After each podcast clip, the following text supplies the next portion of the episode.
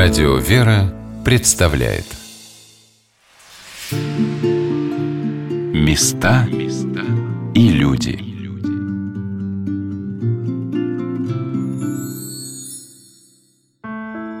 Сегодня на волнах радио «Вера» мы рассказываем о том, как в 1961 году в поселок Ракитное Белгородской области приехал архимандрит Серафим Тяпочкин, и как отовсюду из России и Украины, Белоруссии и Литвы со всех сторон великого русского государства ехали к старцу православные люди. Правда, когда батюшка ехал в грузовике в Ракитное, никто из сидящих в кузове не уступил ему место, хотя все понимали, что перед ними священник. Свято-Никольский храм был построен в 1832 году князьями Юсуповыми, которым принадлежало село Ракитное. Этот большой красивый храм с необыкновенным куполом, опирающимся прямо на широкие стены, с удивительной фреской Спасителя, написанной при жизни старца архимандритом Зеноном, имеет одну особенность – в нем нет электричества. Как и при отце Серафиме, в нем служат при свечах. Об этом рассказала Наталья Владимировна Корова. Особенность нашего храма в том, что здесь нет электрического освещения во время богослужения. У нас есть пару розеточек, они там приспособлены для того, чтобы погладить облачение для храма, или вот, чтобы мог петь клирос, поскольку ему тяжело со свечами. Все остальные, и чтецы, и священнослужители, которые здесь служат, а их у нас два, они пользуются свечами. И во время богослужения храм освещается только свечами и лампадками. И вот наша паникадила, если вы обратите внимание, она тоже на лампадках. Так осталось тоже со времени батюшки Серафима. Эта традиция пока не меняется. В начале богослужения она опускается, каждая лампадочка зажигается, поднимается вверх, и в конце богослужения таким же образом тушится. То есть оно горит все богослужение. Ну и, конечно, это придает такую молитвенную обстановку действительно, еще более, так скажем, такую атмосферу уютную, особенно в зимнее время, когда рано темнеет и поздно светает. Это очень, конечно, красиво. Ну и архитектурная особенность нашего храма – это его большой вот купол. Так построили в 1832 году этот храм, что купол стоит не на барабане, да, на таком специальном возвышении, а на самом основании, как бы являясь крышей храма одновременно. Но здесь нет никаких дополнительных колонн, опор, и купол не падает. Вот такие были в то время строители. Вы видите, вот какая толщина стен у храма. Летом он очень тяжело прогревается.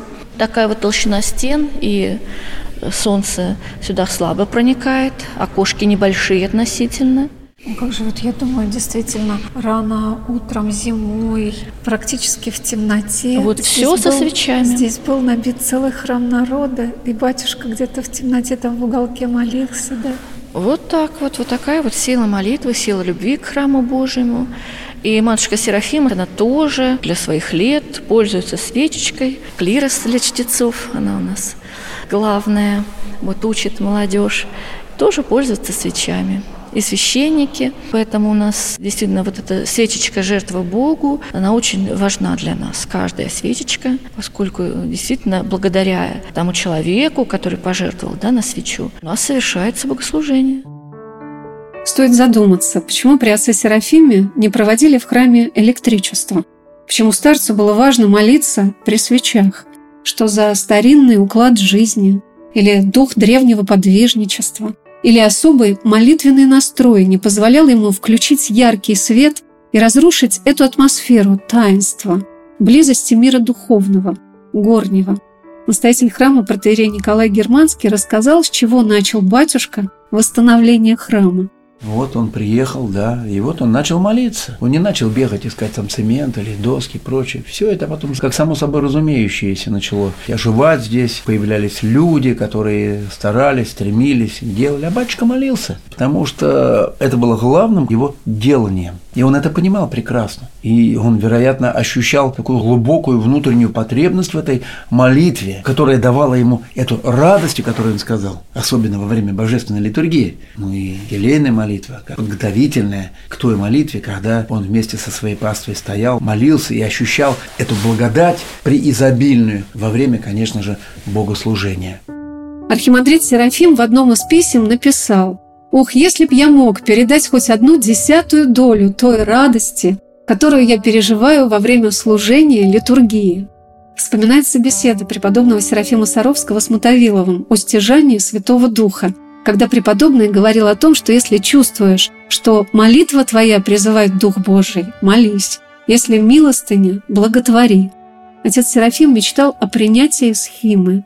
Но так велика в старца была любовь к человеку, так понимал он ответственность перед Богом за свой дар, что он не оставил своего подвига служения людям. Митрофан Дмитриевич Гребенкин, человек, на руках которого отошел ко Господу отец Серафим, говорил, что он каждого встречал с такой любовью, как будто знал этого человека всю жизнь, как будто этот любой и каждый человек был его благодетелем. Монахиня Серафима вспоминала, каким был батюшка. Он был высокий ростом, не сказать, что он согнутый был, нет. Он ровненьким был, но уже как по старости, худенький, такой, никогда ни на кого он не обижался, не, он, ему даже было всех этих пьяниц жалко. Он бросят, матушка моя духовная была мать, его же духовная чада, Серафима была тоже матушка. Вот просят там, матушка, дайте, дайте на бутылочку, пусть. И вот как он скажет, что дайте, то тот человек бросал уже пить. Ему дали, чтобы он купил бутылочку выпить алкоголик. Но тут же он уже, у него тяга отходила, и из этих пьяниц сделались хорошие люди. Это уже при моей такой жизни здесь. Вот это воочию я такое увидела. Как быстро изменялись люди. Он никого не осуждал, никого не ругал. Никогда. Скажут, он там какой-то там пьяница или что. Нет, все люди хорошие. Все хорошие. Просто это болезнь такая у человека. И помолится батюшка, и все наладится.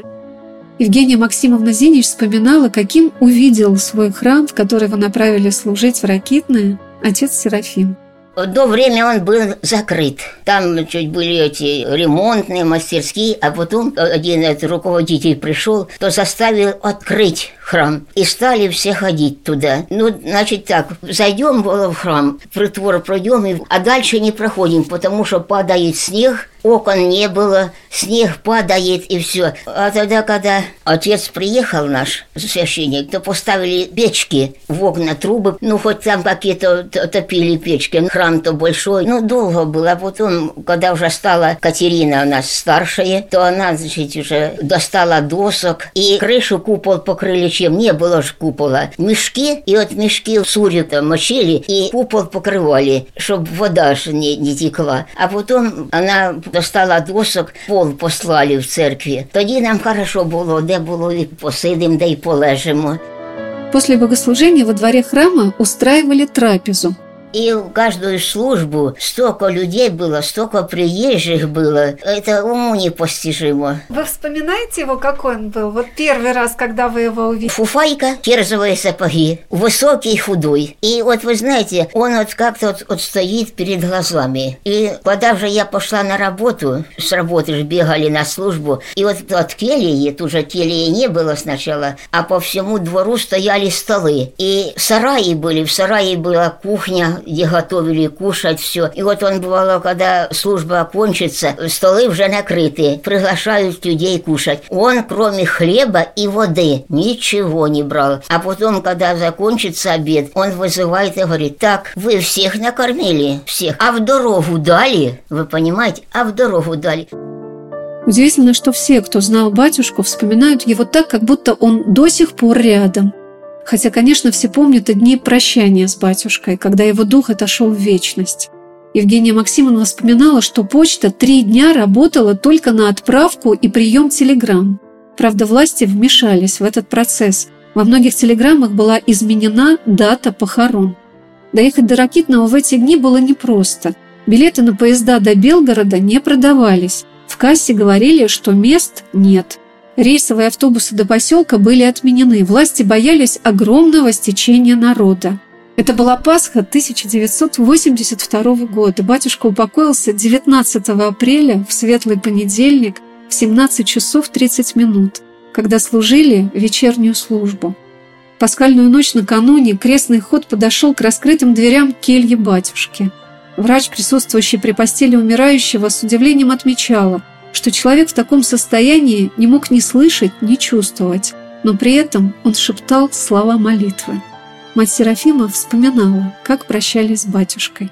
Сколько людей стояли. Уже даже, уже батюшка перед смертью, уже как бы без сознания. А люди стоят, чтобы он еще их принял. Ну, мы с ним прощались в чистый четверг, под самую Пасху. Он же на второй день Пасхи скончался. А в чистый четверг всех нас позвал, всех-всех благословил, там все сказал, и все. И потом замолчал, уже просто молился. Но он ни сознания не терял, ничего, он сознание все время батюшка. А просто уже отключился. И на второй день Пасхи, понедельник, он скончался. Евгения Максимовна вспоминала, как проходили похороны отца Серафима. А я что же прийшла на похорони, а кадровичка всегда следила за мною, щоб я в церковь не ходила. І я вийшла, значить, а ми на кухні готували. Вийшли, а тут дивлюсь, вона бігає, дивиться. А тут три мужчини стали впереді мене, я за ними стала, вона побігала, побігала. Нема мене і пішла. Не увидела. Не, не увидела, ага. И мужчины так стали в кольцо вокруг гробика, коли поставили, взялись за руки, и вот упустят шесть человек. Они приложат положаться, а тут піднімуть руки, випустять. І довго-довго прощання проходило. А перед этим ішов дощ. І ребята і часу не покопають могилку, і виходять, переодеваются мокрые все. А когда батюшку хоронить, не дождика, солнышко, светленько, В региональном центре собирания русского опыта, организованном настоятелем Свято-Никольского храма поселка Ракитное протерием Николаем Германским, в одной из комнат, посвященных служению архимандрита Серафима Тяпочкина, выставлено Евангелие, по которому совершал богослужение батюшка, дароносица в виде креста, его письма и черновики проповедей. Но есть в этом музее и личные вещи батюшки. Это его чемоданчик, с которым он вернулся из ссылки, и его сапоги.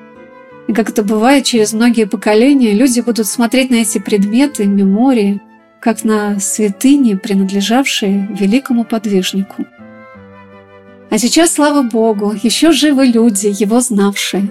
И дай Бог, сохранится колодец, который был вырыт во дворе храма по благословению отца Серафима, в котором все приезжающие в ракитные люди могут набрать чистой, святой воды, потому что молитва и любовь не покидают ни места, в котором жил праведник, ни храм, в котором он подвязался – не людей, которые чтут его память, потому что и любовь вечна, и человек, живущий с Богом, не умирает, а всегда пребывает с Господом. Я благодарна всем людям, которые с таким радушием и любовью встретили нас в Ракитном, чтобы рассказать об удивительном старце, архимандрите Серафиме Тяпочкине. Вечная ему память. Христос Места и